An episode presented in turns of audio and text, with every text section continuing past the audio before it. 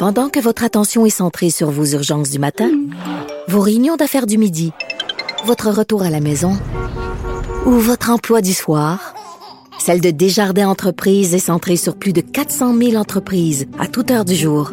Grâce à notre connaissance des secteurs d'activité et à notre accompagnement spécialisé, nous aidons les entrepreneurs à relever chaque défi pour qu'ils puissent rester centrés sur ce qui compte, le développement de leur entreprise. Cube Radio. Le, le commentaire de Luc La Liberté, une vision américaine, pas comme les autres. Salut Luc. Oui, bonjour Geneviève. Bon, on se parle euh, des Américains qui sortent l'artillerie lourde pour encourager la vaccination dans un certain État. Écoute, ça peut paraître amusant vu de l'extérieur, mais c'est quand même assez ciblé comme approche. Oui. La Virginie de l'Ouest, on le sait, c'est un État qui est profondément conservateur. Donc, c'est un État qui est républicain. C'est souvent un État qu'on oublie à Washington. Euh, on le voit, par exemple, actuellement, ils sont représentés, ça c'est étonnant, par un sénateur qui est euh, démocrate. Et on, le voit faire des pieds et des mains parce qu'il navigue entre républicains et démocrates, c'est Joe Manchin.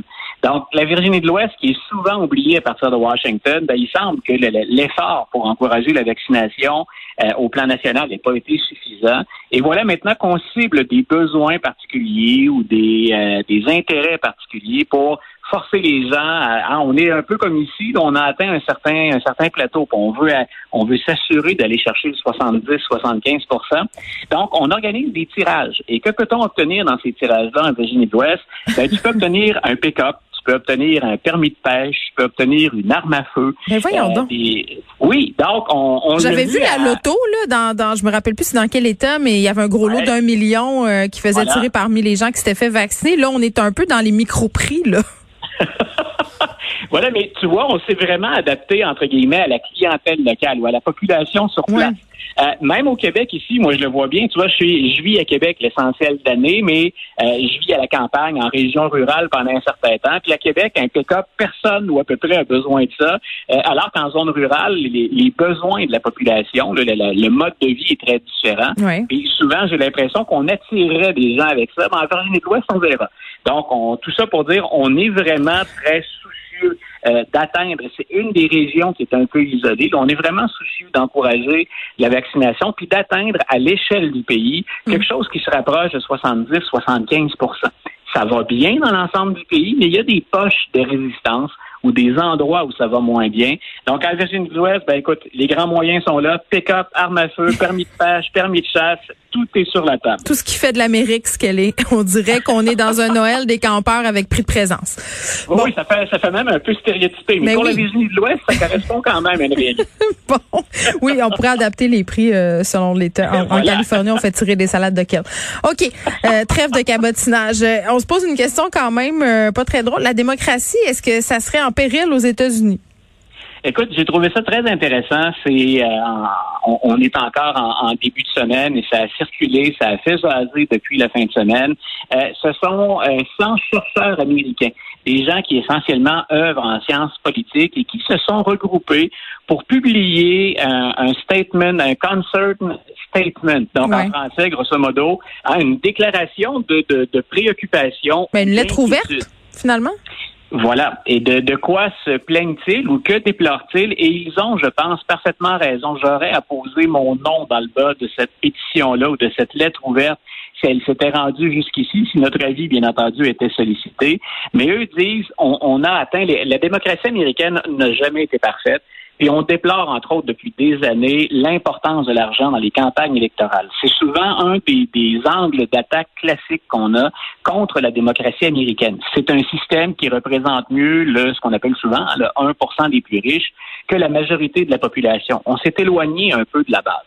Maintenant, eux, ils ajoutent à ça euh, les dérapages qu'il y a eu depuis l'élection de Donald Trump. Et ils sont bien réels qu'ils disent, c'est un peu dans la foulée d'un sujet qu'on a abordé tous les deux. il y a 14 États qui ont modifié beaucoup euh, la, pratique du vote puis leur loi électorale dans le dernier cycle depuis l'élection de novembre 2020. Donc, eux considèrent qu'on ce qu'on fait là-dedans, c'est réduire l'accès à la démocratie d'un plus grand nombre. on l'a vu, on a parlé entre autres des minorités, mais aussi des plus pauvres. Donc, ce qu'on fait, c'est qu'on limite les, façons de voter pour ces gens-là.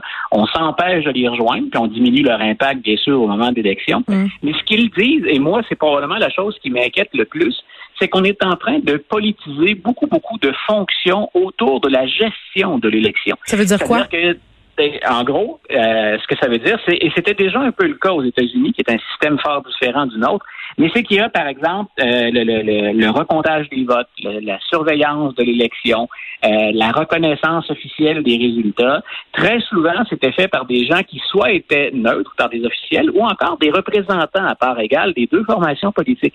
Et la tournure qu'on donne aux réformes fait que finalement, le parti au pouvoir va avoir de plus en plus le dernier mot.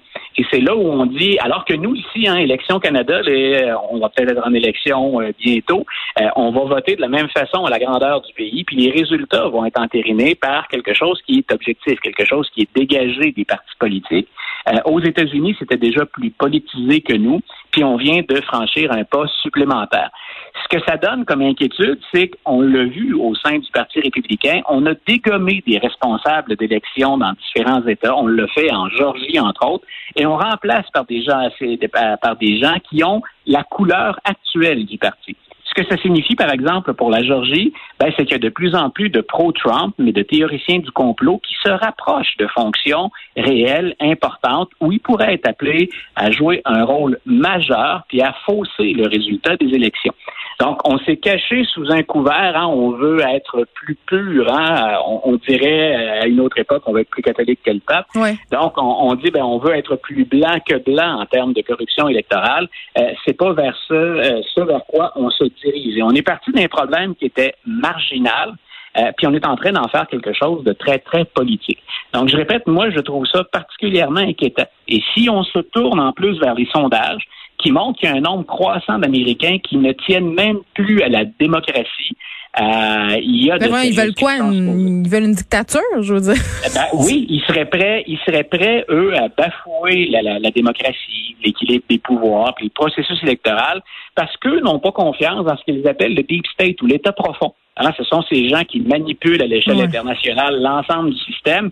Eux se disent tant qu'à être victimes de ça, ben on est prêt quelque part à renverser le pouvoir. Et il y a toujours ce lien qu'on peut faire, ça demeure pertinent mhm. avec ce qui s'est passé le 6 janvier au Capitole. Ces gens-là, ils étaient nombreux le 6 janvier, mais ils n'étaient pas isolés. Et le FBI avait d'ailleurs dit, après l'attaque sur le Capitole, ça continue. Hein, on, vérifie sur les réseaux sociaux, on s'est infiltré, on, on, gère de l'information. Ces gens-là sont pas disparus après le 6 janvier, ils sont encore là. Donc, il y a, il y a je trouve, à, mon goût, à moi, beaucoup trop de signaux qui montrent qu'il y a une partie des États-Unis, euh, est-ce qu'on peut mettre un chiffre exact? Non. Mais il y a une partie de la population américaine qui serait prête pour autre chose que ce qu'on a sur la table actuellement. Termine en parlant de la victoire significative des démocrates au Nouveau-Mexique. Oui, c'est intéressant. On surveillait ça de près parce que euh, on, a libéré un siège à la Chambre des représentants au Nouveau-Mexique. Euh, M. Biden est allé chercher une élue du Nouveau-Mexique pour la faire entrer dans son cabinet. Et donc, bien sûr, ben, il fallait y aller de ce qu'on appelle une élection chez nous, une élection complémentaire. Il fallait combler ce siège-là. Et euh, ben, on s'inquiétait un peu, considérant que Joe Biden est déjà là, qu'il y a eu des réactions à son administration, considérant aussi que le Parti républicain hein, se prépare activement pour l'élection 2022. On a dit, est-ce qu'on va gagner? Avec une marge aussi confortable que la dernière fois. Et ce qui est intéressant pour les démocrates, eux qui auraient très bien pu être victimes d'un vote de protestation, hein, si on n'était pas d'accord avec la gestion de l'administration Biden, ben on a augmenté la marge victorieuse. Mm. Donc non seulement le siège est demeuré démocrate, mais on a une avance plus confortable que ce qu'elle était auparavant. Ce n'est qu'une élection, ce n'est que le Nouveau-Mexique, donc on est loin encore de 2022 dans ce cas-ci. Mais disons que c'est un message qui est rassurant pour les démocrates qui commençaient à s'inquiéter un peu et qui pourraient toujours, hein, c'est probable, perdre le contrôle de la Chambre des représentants en 2022. Luc, merci beaucoup. Un grand plaisir. Bonne journée, Geneviève.